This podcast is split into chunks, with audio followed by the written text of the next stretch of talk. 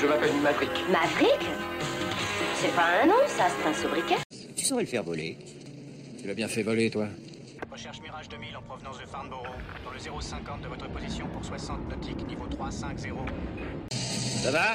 Ouais, Tout est vérifié. bien sûr. Ouais.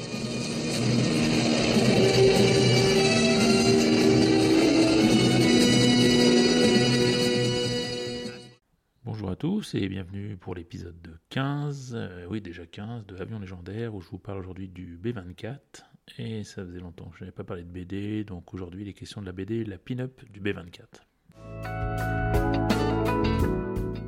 Alors le Consolidated B24 Liberator est un bombardier américain quadrimoteur de la Seconde Guerre mondiale et qui est tout simplement l'avion militaire américain le plus produit de l'histoire avec plus de 18 400 exemplaires produits juste devant, les P-51 Mustang euh, avec environ 15 500 exemplaires.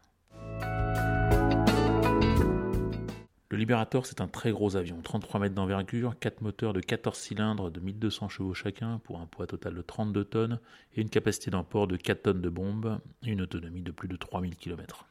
Il a été initialement conçu pour remplacer euh, le B-17, il lui était légèrement plus performant en termes de capacité d'emport de bombes, d'autonomie et de vitesse ascensionnelle. Il semble néanmoins que la plupart des pilotes de l'époque préféraient le B-17 pour sa plus grande robustesse au B-24. Alors le vol du premier prototype eut lieu dans les derniers jours de 1939, les premiers appareils arrivèrent sur les zones de combat début 1942. Consolidated, qui était le constructeur concepteur initial à San Diego en Californie, n'avait pas la capacité de production suffisante et une grande partie des B-24 furent également produits sous licence dans des usines spécialement construites par d'autres constructeurs, dont Douglas, North American et surtout par une usine géante du constructeur automobile Ford qui produisait à la fin de la guerre un B-24 neuf toutes les, toutes les heures. Cette seule usine produisait donc à elle seule 650 B-24 par mois. Le Liberator a été employé sur pratiquement tous les fronts du deuxième conflit mondial, Europe de l'Ouest, Pacifique, Méditerranée, Chine et Birmanie. Ses missions étaient relativement variées. Il était bien sûr employé pour le bombardement stratégique de l'Allemagne à partir des bases anglaises, comme les B-17, dont nous reparlerons dans un prochain numéro, et les Lancaster, pour lequel je vous renvoie à l'épisode 2 sur les briseurs de barrage. Un raid de B-24 resté célèbre est celui de l'opération Tidal Wave, qui signifie euh, de marée, ayant eu lieu le 1er août 1943 contre les puits de pétrole roumains à Ploiesti occupés par les Allemands. 167 Liberators partent des bases alliées libyennes pour effectuer un bombardement à basse altitude. La mission est considérée comme une réussite avec la destruction des objectifs assignés, mais très coûteuse en vie humaine et en matériel, avec 58 avions détruits ou perdus, soit par la chasse, soit par la défense antiaérienne, soit plus de 30% des effectifs engagés. Ce qui est un petit peu moins connu euh, est l'utilisation du B-24 pour les patrouilles maritimes, et en particulier les patrouilles anti-sous-marines, notamment au-dessus de l'Atlantique Nord pour la protection des convois venant des États-Unis vers l'Europe, que ce soit avec la Royal Air Force au départ de l'Angleterre, ou avec la marine américaine ou la Royal Canadian Air Force à partir de la côte est du continent américain. Le B-24 peut en effet être équipé de moyens de lutte anti-sous-marine, comme des torpilles ou des grenades, et au final, les Liberators ont été crédités de la destruction de 93 U-boats, euh, les sous-marins allemands. Enfin, il remplit des missions de reconnaissance, de transport de fret, notamment de livraison d'essence aux troupes au sol après le débarquement, de transport de personnes, etc. Le Premier ministre anglais, Winston Churchill, utilise même un B-24 Liberator réaménagé comme avion de transport personnel. À la fin de la guerre, le Liberator est encore l'avion ayant la plus grande autonomie et certains modèles seront convertis en avions civils commerciaux, notamment par la compagnie australienne Qantas, pour la ligne entre Perth en Australie et Colombo sur l'île de Ceylan, aujourd'hui la République du Sri Lanka, une ligne longue de près de 5000 km. Au total, 21 pays, dont la France après la libération et même la Russie, ont utilisé des Liberators, l'armée de l'air indienne ayant réformé son dernier B-24 uniquement en 1968. Tout cet océan? Tout cet océan. On approche à 3 heures.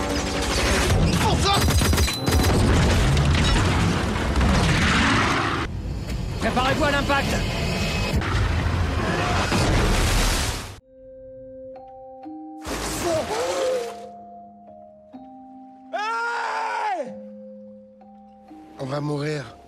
Ce que vous venez d'entendre est un extrait de la bande-annonce du film Invincible, réalisé par Angelina Jolie en 2014, qui est inspiré d'une histoire vraie et qui comporte une assez longue séquence d'attaque puis de crash en plein océan Pacifique d'un B-24D. Mais aujourd'hui, j'ai décidé de vous parler d'une bande dessinée, donc en deux tomes, La Pin-Up du B-24, sortie en 2019 pour le premier tome et en 2020 pour le second, qui est paru aux éditions Grand Angle. Elle est scénarisée par Jack Manini et dessinée par Michel Chevreau.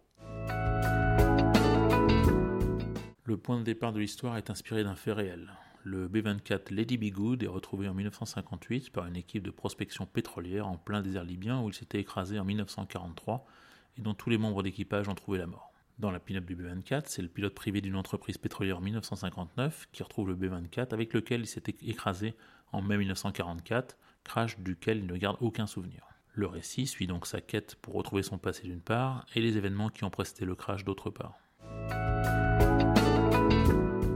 La construction de l'histoire est particulièrement originale parce que la narratrice principale n'est autre que la fameuse pin-up dessinée sur le nez de l'avion, surnommée Ali Lakan dans le récit, qui est la personnification des girlfriends des pilotes, ce qui donne un petit côté surnaturel à l'histoire j'ai trouvé particulièrement original et qui renouvelle carrément le genre de l'histoire de guerre qui est toujours assez formaté. Le dessin est très agréable avec un côté BD euh, assumé malgré le réalisme des dessins d'avion, avec des planches très lisibles et vraiment superbement colorisées. Le premier tome comporte également un petit dossier sur le nose art, sur sur la tradition des peintures personnalisées sur les avions de guerre, qui est plutôt bien documenté et bien illustré.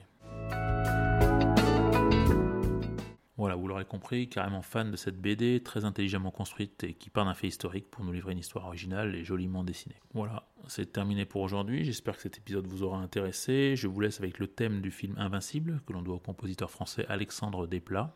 Retrouvez-moi tous les 15 jours dans les podcasts Parlons Aviation et Avions Légendaires et laissez-moi si vous le souhaitez des commentaires ou des suggestions de sujets sur la page Facebook Sergent Chesterfield ou à légendairesavions.gmail.com. Merci.